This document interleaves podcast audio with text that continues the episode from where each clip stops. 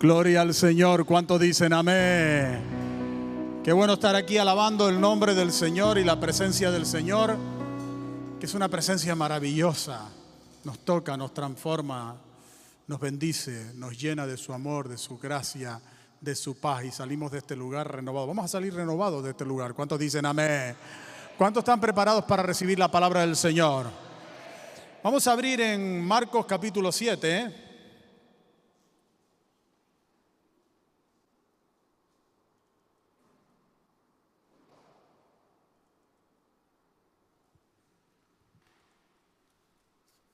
El Evangelio de Marcos, capítulo 7.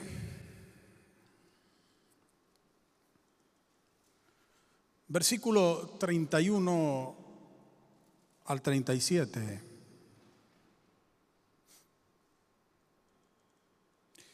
Y dice la palabra del Señor.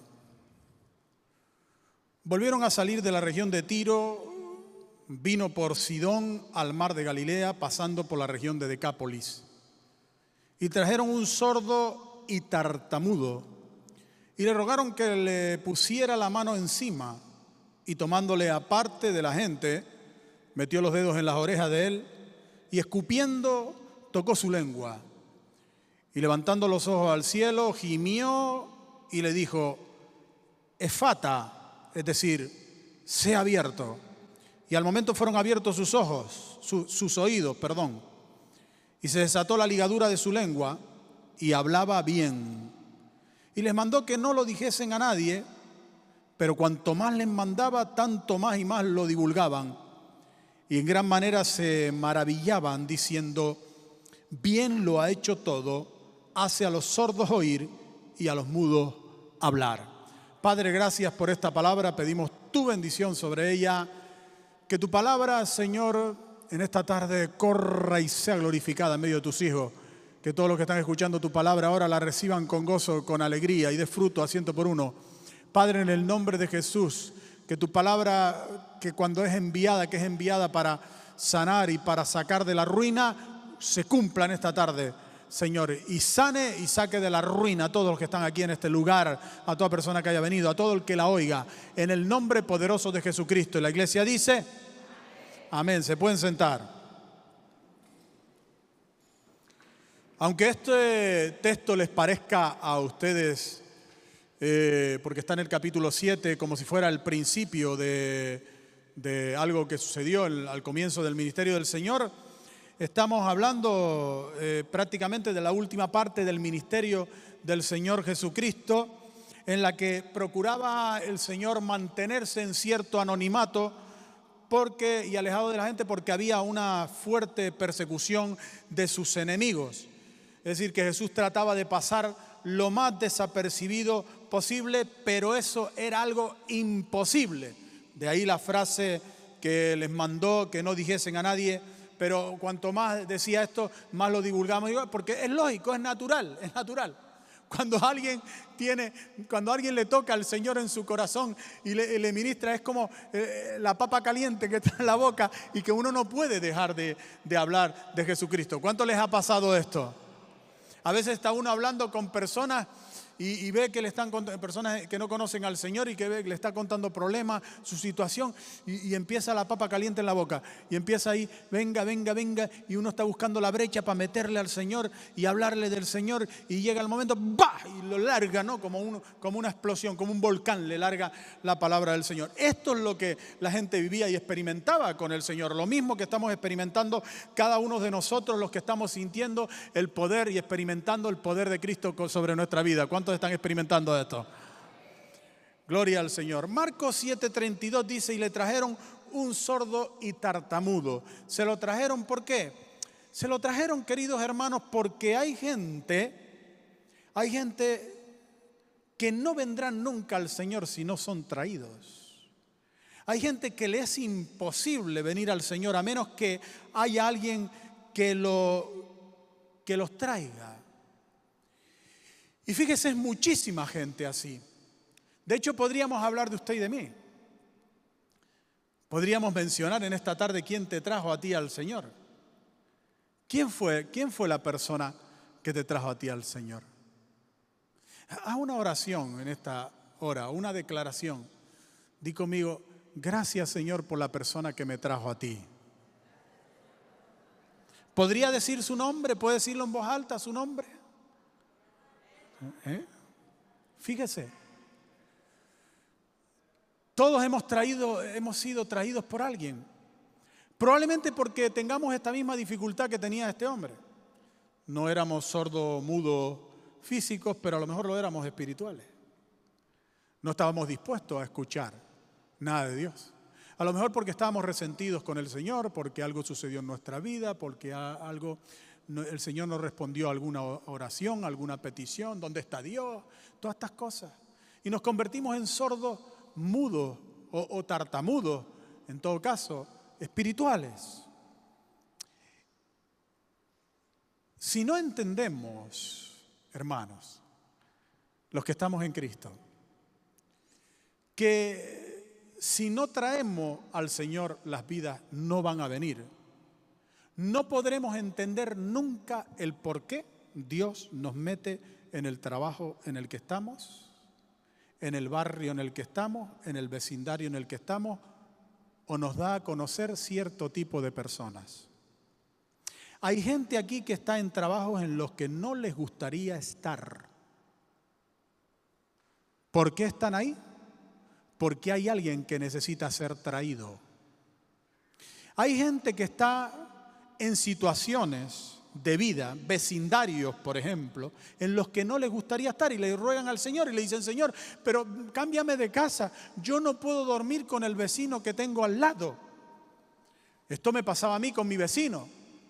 Todos los fines de semana, por la noche, los sábados, a las 3 de la mañana, el suegro persiguiendo al yerno con cuchillos y todo. Y eso era sobresaltado hasta la mañana. Y, el Señor me dice, Señor, ¿cuándo va a acabar esto? Y dice, cuando me los traigas a mí. Y los traje al Señor. Y se acabó todo. Se acabó todo. No podemos entender nuestra vida si no entendemos, queridos hermanos, que cuando entregamos nuestra vida al Señor Jesucristo es para vivir para Cristo y no para nosotros. ¿Cuántos viven para Jesús? ¿Cuántos viven para Cristo? Es que esto no es una opción, es una ley. ¿Por qué es una ley? Porque Cristo, para hacernos vivir para Él, dio su vida por nosotros. Y cuando venimos a Él, Él nos llama a morir a nosotros para vivir a Cristo. Por tanto, la vieja manera de vivir ha muerto. Ya no vivimos para nosotros, ya no vivimos por nosotros, sino que Cristo nos ha dado una vida nueva, porque la palabra del Señor enseña que cuando nosotros vinimos a Cristo, Él nos liberó de la muerte. Salva a los que son llevados a la muerte. Él nos liberó de la muerte. ¿Quién sabe si hasta de una muerte física, íbamos a morir y Cristo nos rescató. Por tanto, ya nuestra vida cuando llegó a Cristo llegó a su final, nuestra vida. Ahora vivimos otra vida en Cristo Jesús, que no le pertenece, no nos pertenece, que le pertenece a Cristo Jesús. Y dice 2 Corintios 5:15, y por todos murió para que los que viven ya no vivan para sí, sino para aquel que murió y resucitó por ellos. Esto es una ley. No es una opción. No, y ahora vivo para Cristo esta semana, la semana que viene no vivo. Es una ley. Cuando nosotros no vivimos para Cristo, toda nuestra vida deja de tener sentido. Cuando nosotros no vivimos para Cristo, nuestro trabajo no tiene sentido. ¿Por qué? Porque no sabemos por qué estamos ahí nuestra economía o la situación económica en la que estamos viviendo no tiene sentido. Porque es que todas las cosas que nos pasan y todas las situaciones que vivimos es para Dios conectarnos con personas para traerlas a Cristo. Y usted sabe que esto es una realidad que usted ha terminado en el hospital solamente para traer una persona a los pies de Jesucristo y usted eso lo sabe y ha terminado en determinadas situaciones solo para traer a personas determinadas a los pies del Señor Jesucristo. Y si nosotros no entendemos que para nosotros el vivir es Cristo, no podemos entender nunca nuestra vida, hermano mío. Vivimos para traer gente al Señor para que la gente conozca al Señor. Toda nuestra vida gira en torno a eso. Y cuando uno lo descubre, uno entiende por qué está en ese trabajo. Uno entiende por qué está en esa profesión. Uno entiende por qué las cosas le están saliendo de esa manera. Hay gente, hay, queridos hermanos, que tener fe en lo que Dios está haciendo en nuestra vida. Tener fe en lo que Dios está haciendo en nuestra vida es una de las cosas que Dios nos está enseñando a través de este hombre. Porque dice Marcos 7:33, y tomándole aparte de la gente, metió los dedos en las orejas de él y escupiendo tocó su lengua, algo que no se puede entender. Lo toma aparte, ahí está el, el sordo tartamudo siendo llevado por el Señor a un sitio aparte. Ahí aparte le mete los dedos en la oreja, después escupe, después toca su lengua. Cosas que no se pueden entender, queridos hermanos no se pueden entender. Fíjense, queridos hermanos, que estas, esto de meterle los dedos en las orejas eran cosas que solían hacer algunas personas que practicaban ciertas eh, rituales, los ciertos curanderos. Luego también el tema de escupir, el, el, esputo en aquel entonces era una cuestión medicinal que se usaba para, para ciertas curaciones de ciertas enfermedades. Con toda esta acción, el Señor nos está diciendo también, bueno, que Él puede usar muchos medios para traer sanidad a nuestra vida. Puede usar la medicina, puede usar pues determinadas terapias para traer sanidad a nuestra vida. Nosotros no tenemos que ser estar en una postura tan religiosa que digamos, no, esto no es del Señor esto sí es, porque estamos esperando una cierta acción de Dios de parte de la nada. Es decir, del poder de Dios que no vemos, pero es que Dios se mueve a través de muchas cosas. ¿Cuántos dicen amén? Ahora lo que estaba sucediendo y lo que sucedió en la vida de este hombre, este hombre no lo podía entender. No podía entender nada de lo que Jesús estaba haciendo, pero aún así se dejó llevar por él, por lo que el Señor le decía. Y ahí aprendemos algo sumamente importante, que es la razón por la que Dios sanó a este hombre. ¿Por qué lo sanó? ¿Por qué se produjo la sanidad en su vida? La tartamudez de este hombre estaba ocasionada por su sordera, por su sordera. Hay una sordera física y una sordera espiritual, y ambas afectan a lo mismo, al habla al habla. ¿Por qué hay gente que no puede hablar bendición? ¿Por qué hay gente que no puede hablar bien por su boca? ¿Por qué? Por la sordera espiritual. Chayos, que tienes la boca que, que no habla sino negatividades, es que no tienes, eh, no hablas por tu boca sino barbaridades, es que no hablas por tu boca sino maldiciendo, es que todo el día estás criticando. No es la boca, es el oído. Hay una sordera espiritual. Fíjese lo que Jesús hizo en Marcos 7:34 para solucionar el problema de su tartamudez. Dice, levantando los ojos al cielo, gimió y le dijo, efata, es decir, sea abierto. Al momento fueron abiertos sus oídos y se desató la ligadura de su lengua y hablaba bien. Hablaba bien porque solucionó su sordera espiritual. Hay gente que habla cosas por su boca, declaraciones bíblicas, cosas que dicen la palabra del Señor, pero que no tienen ningún resultado en su vida. ¿Por qué? Porque no parten de un oído abierto porque no parten de haber escuchado la palabra del Señor, parten de un oído cerrado, de una sordera espiritual, y por tanto se convierten en nada esas declaraciones en la boca de esas personas. Hablar bien, hermano, nos lleva a vivir bien. Quiero que lo diga conmigo, si hablo bien, viviré bien. más fuerte. Proverbios 13.2 dice, Del fruto de su boca el hombre comerá el bien, mas el alma de los prevaricadores hallará el mal. Prevaricadores es la palabra bagat en hebreo. Actuar de manera encubierta, desleal y traicioneramente. Los que actúan de manera encubierta, desleal y traicioneramente con los amigos, con los líderes, con los pastores, con la iglesia, con la familia, estas personas, dice la Biblia, que no vivirán bien. Nunca vivirán bien. Dice que hallará el mal.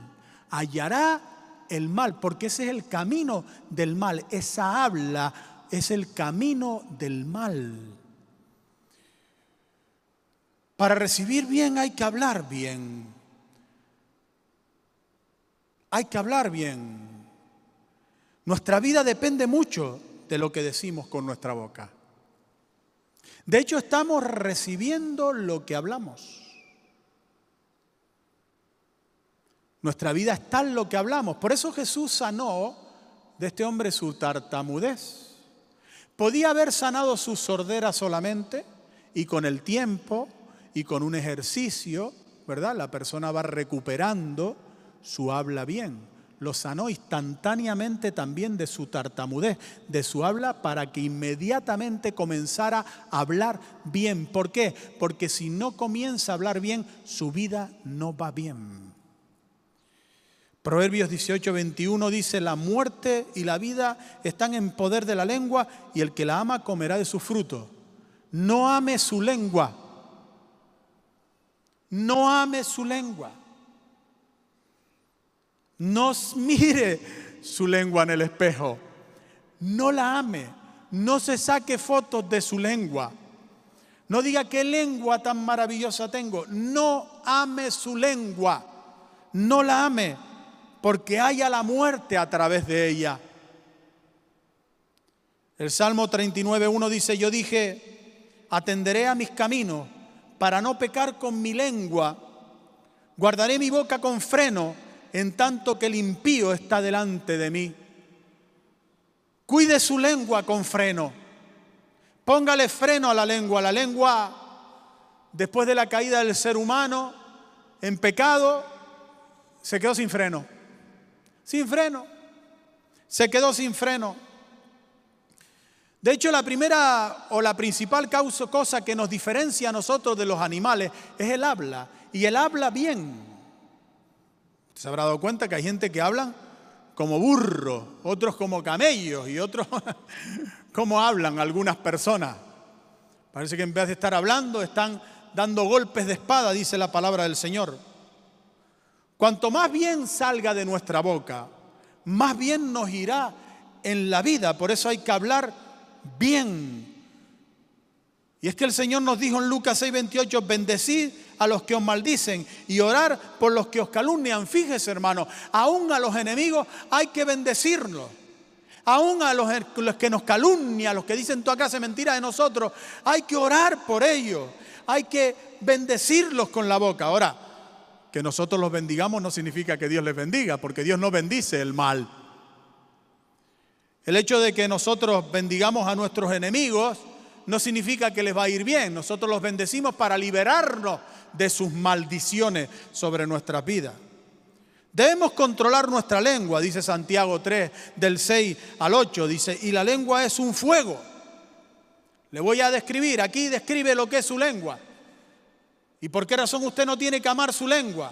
¿Y por qué razón usted tiene que ponerle freno a su lengua y tiene que tener cuidado con su lengua? Que cuando se activa la lengua es un elemento peligroso, peligroso, un arma letal puede destruir familias, puede destruir iglesias, puede destruir matrimonio, puede destruir relaciones de toda la vida, relaciones, eh, amistades, puede destruirlo todo. La lengua es destructiva, muy destructiva. Hay que ponerle freno. La podemos arrancar de nosotros, por eso hay que ponerle freno, dice en Santiago 3:6. Y la lengua es un fuego, un mundo de maldad. La lengua está puesta entre nuestros miembros y contamina todo el cuerpo e inflama la rueda de la creación y ella misma se inflama por el infierno. porque toda naturaleza de bestias y de aves y de serpientes y de seres del mar se doma y ha sido domada por la naturaleza humana. Pero ningún hombre puede domar la lengua, que es un mal que no puede ser refrenado, llena de veneno mortal. Fíjese hermano, por aquí entra un toro o un búfalo que entra por aquí para adentro, venga remetiendo para aquí para allá. Y si insistimos y nos ponemos, lo domamos. Pero hay lenguas que entran por aquí que no se pueden domar. Es más fácil, aunque la escritura dice que se puede domar un búfalo, pero una lengua no se puede domar. La lengua, el único remedio que tiene es el de ponerle freno. La lengua contamina el cuerpo, dice el texto. ¿Qué significa que contamina? Esta palabra significa manchar o corromper. La lengua tiene poder para producir enfermedades en nuestro cuerpo. Tiene poder para producir enfermedades y basta que una persona esté largando por su boca, eh, qué mal me encuentro, qué mal de tal, que no sé qué, que no sé cuánto, con su lengua, venga, venga, venga, venga, que se enferma. No se enferma por una cuestión mística, se enferma porque la lengua tiene ese poder de contaminar. La lengua nos dice en Mateo 15, 11, no lo que entra en la boca contamina al hombre, dijo, el Señor, mas lo que sale de la boca, esto contamina al hombre. Lo que sale de su boca es lo que corrompe su cuerpo, su vida, le contamina. La lengua inflama la rueda de la creación, dice. Esta frase, rueda de la creación, ¿sabe lo que significa? Curso de la vida, propósito de vida razón por la que usted está aquí. Lo inflama, lo quema, lo destruye, destruye el propósito de vida suyo. El propósito que Dios tiene para su vida puede ser destruido por su lengua.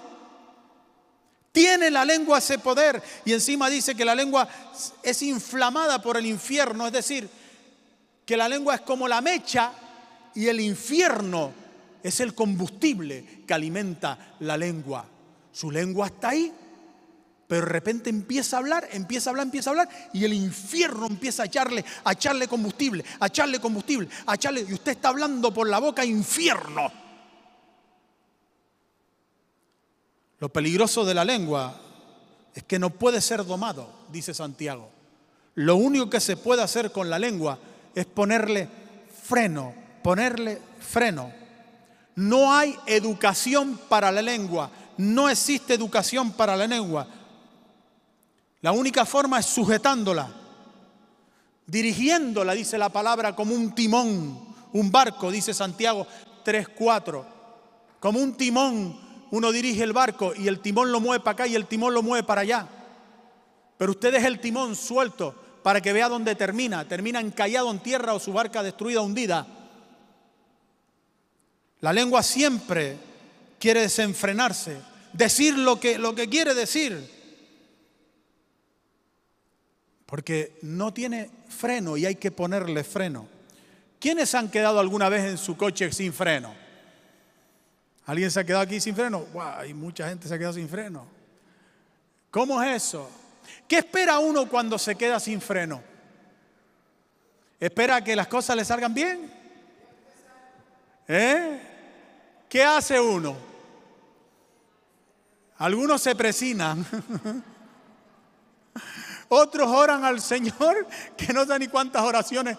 Eh, otros se acuerdan del abuelo, del tío, de la madre, de todos. Se acuerdan, pues dice, Dios mío, ya está. Me quedé sin freno. Cuando algo, un vehículo está sin freno, uno no puede esperar nada bueno. No espera nada bueno sabe que va, que si el coche no se frena, va a ser destruido. Va a tener un accidente grave, dependiendo de la velocidad que vaya. Cuando su lengua no tiene freno, usted va a tener un accidente. Usted se va a estrellar. Algo muy malo le va a pasar cuando usted permite que su lengua hable y diga lo que quiera. Así que si hablo bien, viviré bien. Diga conmigo, si hablo bien, viviré bien. Dígalo todo seguido. Amén. Hay quienes no pueden hablar bien porque tienen los oídos cerrados a la palabra de Dios. Jesús dijo en Mateo 13:13, 13, y oyendo no oyen ni entienden, oyendo no oyen ni entienden. ¿Por qué una persona oye pero no entiende la palabra de Dios?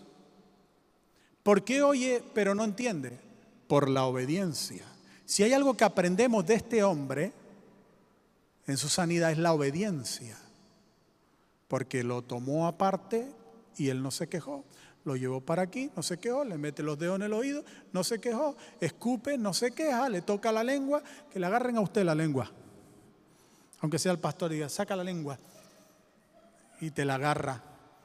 Dice, ¿qué hace? Un ejemplo de esto lo vemos en los niños. Cuando los niños detectan que usted tiene una capacidad exagerada, cuando los niños detectan que usted le va a decir algo o mandar a hacer algo que, ellos no quieren ir o hacer, ¿qué hacen? no es que se hagan los sordos, es que se vuelven sordos. Se vuelven sordos, no es que se hagan, se vuelven sordos y no te oyen. Pero tú no me estás escuchando y ellos, ahí, su rollo. Lo mismo pasa con nosotros, venimos con eso de fábrica.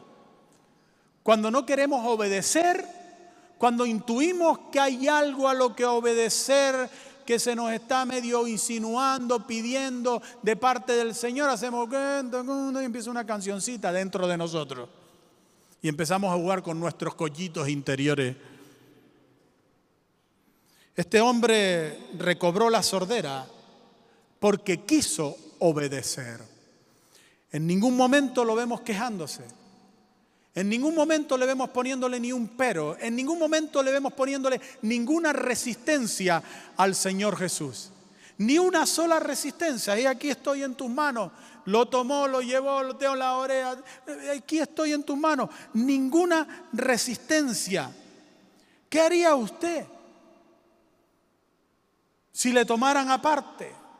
¿Qué haría usted si le metieran los dedos en las orejas? escupieran y después le agarraran la lengua, ¿qué haría? ¿Cuál sería su reacción? Es que esto es lo que está haciendo Cristo con cada uno de nosotros aquí en esta hora, en este momento y cada vez que se predica la palabra de Dios. Toma parte nuestro corazón y nosotros decimos, no, por ahí no voy. Por ahí no, uh, me está tocando las emociones, me está tocando el corazón, por, ahí no voy, uh, uh, se le va, me, entra una gana de ir al baño. Se levanta, se va. Y si encima el Señor va y nos pone los dedos en las orejas y sentimos la mano de Dios fuertemente en nuestro oído, hablándonos su palabra con total y absoluta claridad. Y si encima el Señor dice algo que a nosotros no nos gusta, un esputo espiritual, un escupitajo espiritual, y lo oímos y, eso es desagradable, algo desagradable que no nos gusta, y si de repente nos trinca la lengua mientras predicamos, está predicando su palabra, ¿qué hacemos? Cuando arrestaron a Esteban, el protomártir, primer mártir de la iglesia. Él dijo al sumo sacerdote y a todos los sacerdotes que estaban allí reunidos, le dijo en Hechos 7:51, duros de cerviz e incircuncisos de corazón y de oídos. Vosotros resistís siempre al Espíritu Santo, como vuestros padres, así también vosotros. Dura cerviz les dijo, duros de servir. ¿Qué es duros de servir? La palabra del Señor en la Biblia, la, dureza de la cerviz, es desobediencia. Se presenta como desobediencia, como tosudez, como desobediencia, como el querer hacer lo que yo quiero, no lo que debo hacer. Y es desobediencia principalmente a lo que oímos. Segunda Reyes 17, 14, Nehemías 9, 16, 29, habla de esto. Cuando alguien no quiere obedecer, cierra su oído. Por eso dice Jesús, oyendo no oyen. No querer obedecer a la palabra de Dios. No solo cierra nuestro oído, hermano, sino que es una forma de resistencia al Espíritu Santo, dice aquí. De resistencia al Espíritu Santo. Hechos 7:51 dice, duros de servir e incircuncisos de corazón y de oído, vosotros resistís siempre al Espíritu Santo. No queréis obedecer a lo que oís y por eso resistís al Espíritu Santo. Yo pregunto a ustedes, ¿por medio de quién obra Jesús las sanidades? ¿Por medio de quién Dios viene a su vida para traer una sanidad sobre su cuerpo, una sacarle de la ruina, sacarle de las situaciones que está viviendo. Ayer en Morrojable compartía parte de esto. ¿Cómo nos da Dios gracia delante de los hombres? No, porque le convierte a usted en una persona agradable y graciosa, pero con esa cara usted es agradable y gracioso. Con ese carácter usted haya gracia delante, no, no. Y sin embargo haya gracia con ese carácter que tiene, con esa forma, con su cara, la que Dios le dio, haya gracia. De ¿Cómo es posible? Porque el Espíritu Santo toca el corazón de la otra persona para que tenga gracia hacia usted. Es la obra del Espíritu Santo.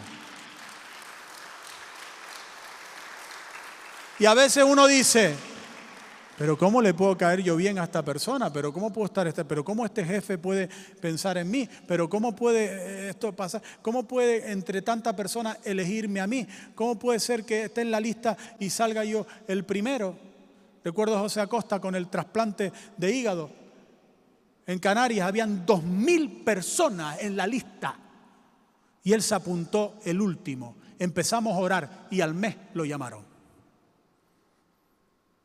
Eso es el Espíritu Santo, que mueve la lista, mueve la lista.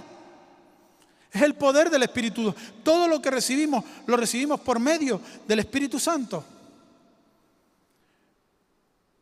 Uno hermano de la iglesia se le partió la pierna y yo lo acompañé al hospital y entré con él hasta adentro hasta que lo atendía el médico y el médico vino. Y el médico, él tenía la pierna rota, unos dolores impresionantes y el médico vino y cuando vino el médico le dijo, ruédate para que no, no, no, no, no, no, no, no, no, no, ponte pastelo, no, no, no, no, no, no, no, levanta, no, no, no, no. El médico le dijo ya en, en broma, levanta el brazo. Él dijo, no, no, pero si en el brazo no tienes nada. Era no todo al médico, no. Y entonces el médico le dijo, ¿cómo te puedo curar si no me obedeces? ¿Cómo te puedo curar si no estás dispuesto a obedecerme? Si no estás dispuesto a obedecerme, no te puedo curar. Bueno, pues venga. Y le agarró la pierna hizo, y le puso el hueso que estaba partido en posición para ser operado. La obediencia viene de la escucha. Y si no estamos dispuestos a obedecer, no estaremos dispuestos a oír.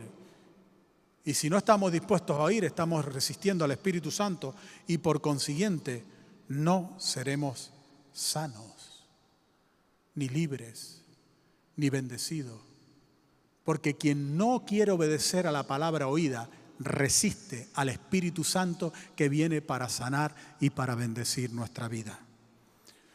El Espíritu solo se derrama sobre los que están dispuestos a obedecer. Por eso el Espíritu Santo se derramó sobre este hombre y fue sano por el Espíritu Santo, porque el Señor Jesucristo todos los milagros que hacía lo hacía por medio del Espíritu Santo, dice Mateo 12, 28. Pero si yo por el Espíritu de Dios he hecho fuera a los demonios, ciertamente ha llegado a vosotros el reino de Dios. Todos los milagros que hacía el Señor lo hacía por medio del Espíritu Santo. Así que el Señor lo lleva aparte, toca los oídos, a la prueba de la obediencia. Este está obedeciendo, quiere obedecer al Señor. Y cuando quiere obedecer al Señor, hace el Espíritu, va y viene sobre él. Mire lo que dice Hechos 5:32. Y nosotros somos testigos suyos de estas cosas. Y también el Espíritu Santo, el cual ha dado Dios a los que le obedecen. Dios da su Espíritu a los que le obedecen.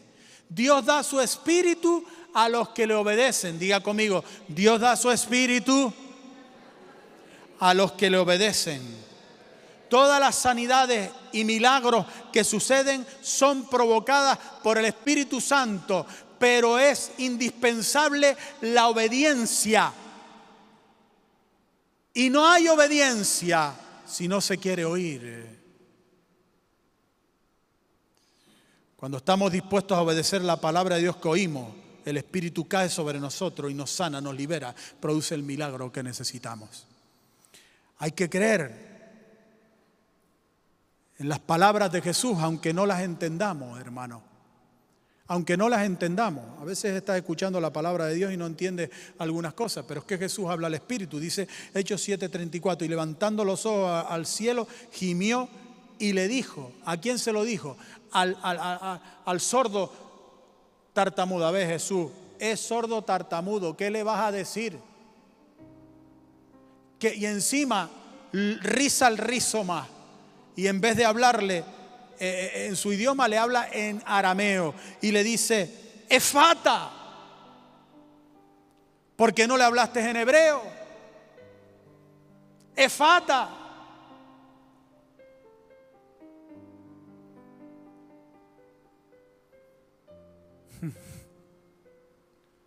Este hombre no entendió nada.